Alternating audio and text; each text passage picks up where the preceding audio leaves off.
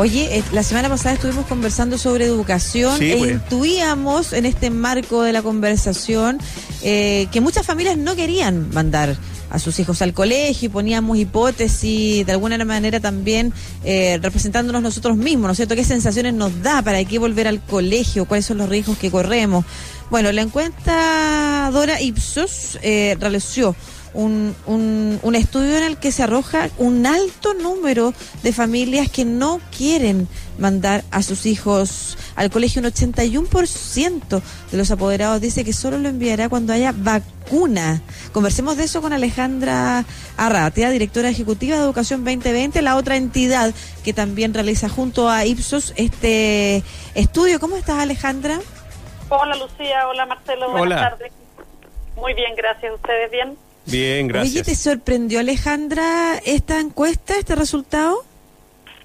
Mira, la verdad, algunos resultados nos sorprenden, en otros resultados nos parece que es importante relevar la voz de los estudiantes, no para decir esto hay que hacer o esto no hay que hacer. Eh, Lamentablemente, esta conversación respecto al- a lo que está pasando se ha convertido en una conversación un poco como mm, un, diálogo de sordos, a veces uno tiene la sensación, porque como que no hay mucho puente entre distintas posturas y no se trata de ver los matices de un, de un escenario que es ciertamente muy complejo, ¿no?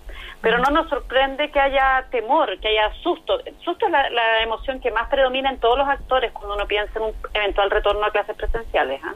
¿El retorno a clases presenciales el miedo a contagiarse las que tienen las familias o cómo se llama mm, o también no sé, no tener la posibilidad de ir a buscarlo a dejar? ¿Tú- ¿De qué depende este temor? O sea, yo creo que te- eh, estar asustado es algo más o menos natural en un contexto como el que tenemos. ¿ah? Yo creo que también no hay que naturalizar eh, que llevamos muchos meses con las clases presenciales suspendidas, mucho, en muchos espacios con en cuarentena, eh, encerrados. Son, son eh, procesos que psicológicamente es normal que produzcan susto. ¿ah? Ah, si, eh, si hubiéramos encontrado que en el fondo en este contexto la gente lo que más tenía en general era relajo, uno hubiera dicho algo está pasando, ¿no? Es natural que haya temor. Lo que es interesante poder observar es cómo eh, los distintos actores se aproximan a esta realidad y cómo relevamos la voz de los estudiantes. No la voz de los estudiantes para decir, ya, vamos a hacer exactamente lo que ellos dicen y no vamos a considerar los otros riesgos que hay. Si es natural que este es un contexto donde hay distintas miradas, pero nos parece que no podemos eh, invisibilizar la voz de los Claro. estudiantes en este contexto, ¿no? ¿Y qué es lo que están viviendo también? Los distintos estudiantes, porque son súper distintos los estudiantes eh, universitarios, los primeros infantes. ¿Cuáles son los resultados que se arrojaron en esa línea? Mira, lo más destacable, para- o sea, lo, más preocupante, te diría yo, desde nuestra perspectiva, es que hay un porcentaje importante de estudiantes que siente que no ha aprendido nada en este año. Nada. O sea, nada o casi nada, eso hay un 20% de estudiantes. Y hay un 22% que plantea que ha aprendido un poco. Entonces tenemos ahí un grupo de 42% de estudiantes que están quedándose muy atrás. Entonces, esa es la preocupación, ¿no? Eh, esto no quiere decir eh, hay que volver a clase a toda costa, no, no quiere decir hay que volver a clase a toda costa. Por cierto, y creo que es súper importante como precisar, digamos, aclarar, nosotros estamos planteando que lo que hay que hacer es cómo hoy día, con las clases presenciales suspendidas, podemos llegar de la mejor manera posible a esos estudiantes para que no eh, queden atrás, ¿no?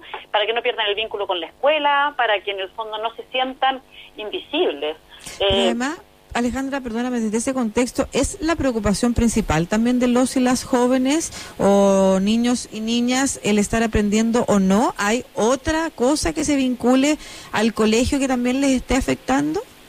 No, claro, la situación, efectivamente, el contexto es preocupante y eso es y también es legítimo que preocupe, ¿no? O sea, ¿me entiendes? Como que hay un, un tema de vinculación con el entorno que es muy natural que las personas estén preocupadas. De hecho, bueno, en la encuesta el 57% plantea que la situación actual del coronavirus los tiene preocupados y se les hace difícil concentrarse en las tareas del colegio.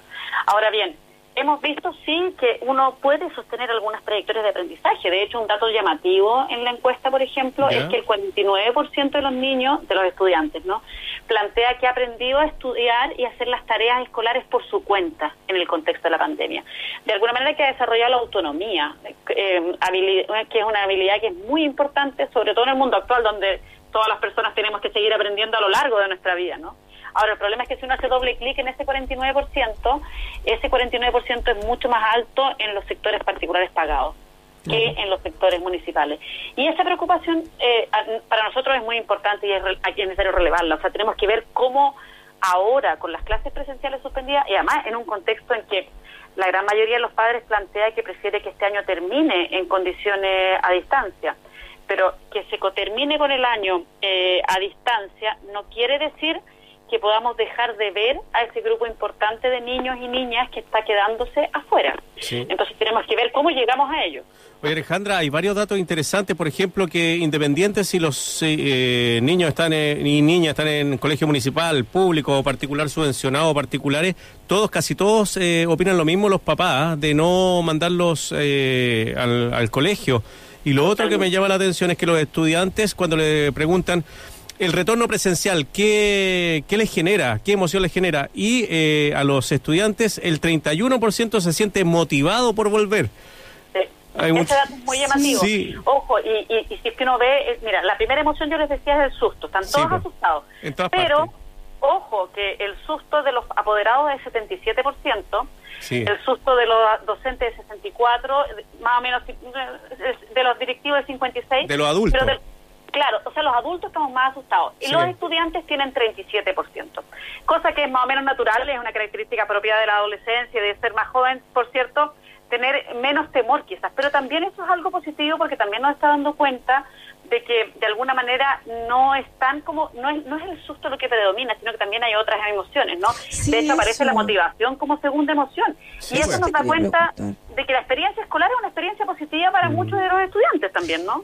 Eso te quería preguntar porque efectivamente puede estar ejerciendo un efecto moderador en el temor en los estudiantes, las ganas de encontrarse, por ejemplo, las ganas de poder salir de la casa. y, por eso te preguntaba respecto de eh, qué otras cosas aparecían en los jóvenes, porque cuando uno dice quiero volver al colegio o tengo ganas de volver al colegio, no necesariamente está vinculado al proceso educativo, que es el que ha predominado esta conversación y la conversación en general en torno a las clases presenciales, cuánto se aprende, cuánto no se aprende, pero hay otros elementos y que son los que los siento yo personalmente, además porque tengo hijos e hijas de distintas edades, es lo que más se echa de menos. O sea, efectivamente no se aprende nada, pero por otro lado se ha perdido lo más rico, que no es precisamente la educación, sino que es eh, el vínculo social. Eh, pero es súper importante tu punto, eh, Lucía porque efectivamente se pierde una parte muy rica, pero la pregunta, yo creo, nosotros desde Educación 2020 creemos que sí, eso sí es parte de la educación porque la educación no es solo aprender lenguaje y matemáticas, la educación también es aprender a ser parte de una comunidad. La escuela no es un lugar, la escuela no es un espacio donde uno va como a formar el cerebro solamente, por decirlo así, ¿no? Sino que es un lugar donde uno va a, a tener amigos, a aprender de sus propias emociones, de cómo contener las emociones de los otros, a aprender a ser ciudadano, por ejemplo. La escuela es un lugar privilegiado para aprender de ciudadanía. Uno no, no nacemos demócratas, lamentablemente, ¿no? Sino que vamos aprendiendo eso. De hecho, uno ve las emociones, a propósito de la pregunta a usted, ¿no? El 24% siente entusiasmo y el 24% felicidad. Plantean que se sienten felices de volver. Entonces, ahí hay algo que nos está dando cuenta que la escuela es un espacio social importante y valorado por los estudiantes. Eso no quiere decir que tengamos que decir, bueno, dado que es un espacio social que valorado, vamos a volver a toda cosa. No, no quiere decir eso, porque lamentablemente la conversación se aborda muy binariamente. Y, nuestro deber, creemos, es ayudar a abordarla con más matiz. Sí, estamos hablando de apoderados y de estudiantes, pero no de los profesores, que están en un 80%, leí hoy día en la mañana, 81%, que ya están hasta, ya están agotados finalmente con este trabajo y la exigencia que le ha requerido a los profesores también estar delante de cursos que muchas veces no prenden la pantalla. Hemos escuchado tantas veces eso, también corregir trabajo. Em, ¿Cuál es eh, la sensación que tienen los profesores de, esta, de lo que han tenido que vivir? Mira, la sensación efectivamente, bueno, nosotros decimos los profesores son efectivamente la primera línea en educación, están dando, están haciendo esfuerzos tremendos por poder acompañar a sus estudiantes en una situación que es difícil. Y además ahí, bueno, por, por una encuesta que, que, hay distintas encuestas que nos han permitido mapear lo que está pasando eh, y hay algunas que han levantado en el fondo como por ejemplo, las profesoras mujeres que tienen hijos de menos de siete años están en una situación mucho más complicada, mucho más compleja y estresante. Hay una encuesta de Educar que nos permitió, eh, que en el fondo reflejó eso. Eh, pero en nuestra encuesta lo que nosotros vemos es que frente a la idea de volver, lo que predomina en los profesores, el 64% es el susto, luego el estrés, pero ojo, aparece entre las tres primeras, como tercera, digamos, aparece, pero aparece la motivación. Hay un 27% de mm. profesores que plantean que están motivados también de poder volver. Ahora, esto yo creo que lo que lo que los datos nos muestran, eh, junto a otro dato, ¿ah? junto al dato que quiero recalcar también, que es que el 8% de los padres plantea que ellos no estarían dispuestos a mandar a su hijo a la escuela, aunque el Ministerio de Educación lo decretara. Entonces, ¿qué es lo que estamos viendo? Que aquí hay un contexto que tiene muchos matices. Los mismos profesores se sienten asustados, pero también hay algunos que se sienten motivados, porque, bueno, porque los seres humanos somos complejos y tenemos emociones encontradas a veces. Entonces creo que es importante que nosotros ayudemos a generar confianza en una conversación que puede ser un poco más dialógica, que puede ser un poco más empática, entendiendo lo que le pasa a los jóvenes y planteando que entendemos, por ejemplo, los jóvenes de cuarto medio, que están perdiéndose una serie de ritos que son importantes y que es triste, ¿no? Eh, entonces, que podamos ver cómo abordamos el desafío de pensar lo que queda del año de una, de una forma un poco más... Sí, más compleja, más amplia, más... no tan binaria. menos blanco y negro y más matices. Esto tiene muchos grises entre medio, ¿no? Sí, tengo la misma sensación respecto de que la discusión es volver a clase, no volver a clase, sin eh, incorporar un montón de elementos que incluso se dan, por ejemplo, estaba pensando cuando tú decías los profesores que tienen sienten estrés por regresar, y claro, porque todo el peso del contener a los alumnos y alumnas que no se junten, que eviten el contagio, va a caer sobre ellos. Y eso es un peso adicional. La motivación, por otro lado, que mencionaba Marcelo, qué triste para los profesores que tienen cero interacción con los alumnos que no prenden las cámaras. Y ahí me quiero detener en algo que era lo que estábamos conversando respecto de el colegio es mucho más que aprender lenguaje y matemática y tengo la sensación de que lo que se ha hecho a través de las clases online es precisamente eso, es no ampliar las posibilidades que brinda la tecnología para generar espacios de contención, de conversación, de diálogo, de mantener el vínculo con la comunidad, pero dejando de lado quizás los aspectos cognitivos, las evaluaciones, porque efectivamente no se aprende de la misma manera, no se aprende bien, y eso para los alumnos y para los profesores ha sido muy doloroso, ha sido un proceso dañino, tortuoso, en niños a los que les cuesta entender esa distancia, profesores a los que les cuesta eh, compartir o adaptarse también a nuevas tecnologías para entregar contenidos que estaban preparados para entregarse en aula. Entonces, no sé si ahí también hay un mm. punto de vista que nos pueda entregar respecto de ¿De qué otra manera podríamos abordar? Ya que efectivamente es muy probable que no se vuelva al escenario presencial 100% de aquí a un buen tiempo más, ¿qué otra cosa podríamos hacer con los estudios a través de las plataformas digitales que no, o sea, con el vínculo más que con los estudios a través de las plataformas digitales, que no fuera solo tratar de meter materia? Obvio. Mira, eh, es súper importante lo que estás planteando, Lucía, y efectivamente también hay una parte de este contexto que, que nos tiene que hacer cuestionarnos un poquito más cómo organizamos la estructura de la, del sistema del fondo educativo más allá de esta pandemia, porque en el fondo no podemos pensar en replicar exactamente lo mismo que tenemos en la escuela, pero en un formato digital.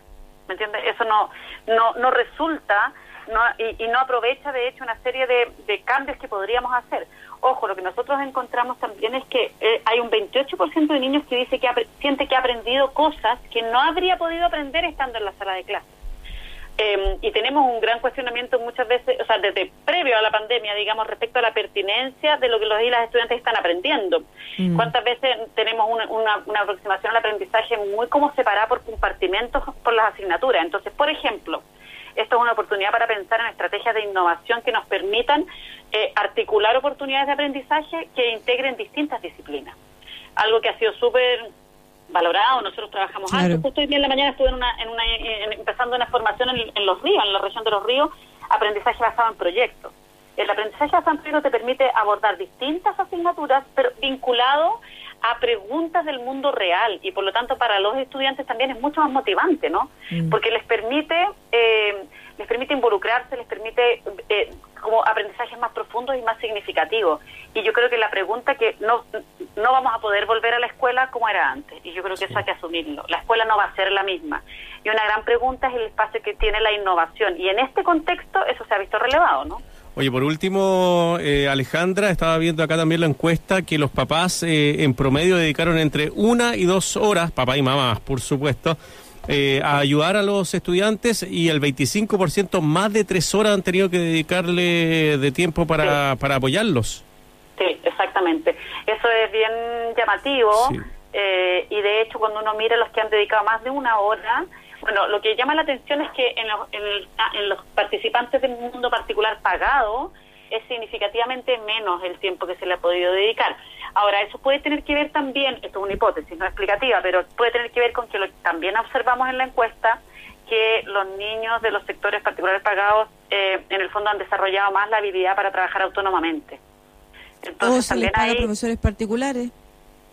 Eh, claro, pero no, pero plantean autónomamente. Ellos mismos reportan, en el fondo la, respuesta es hacer, las tareas por mí mismo y trabajar autónomamente.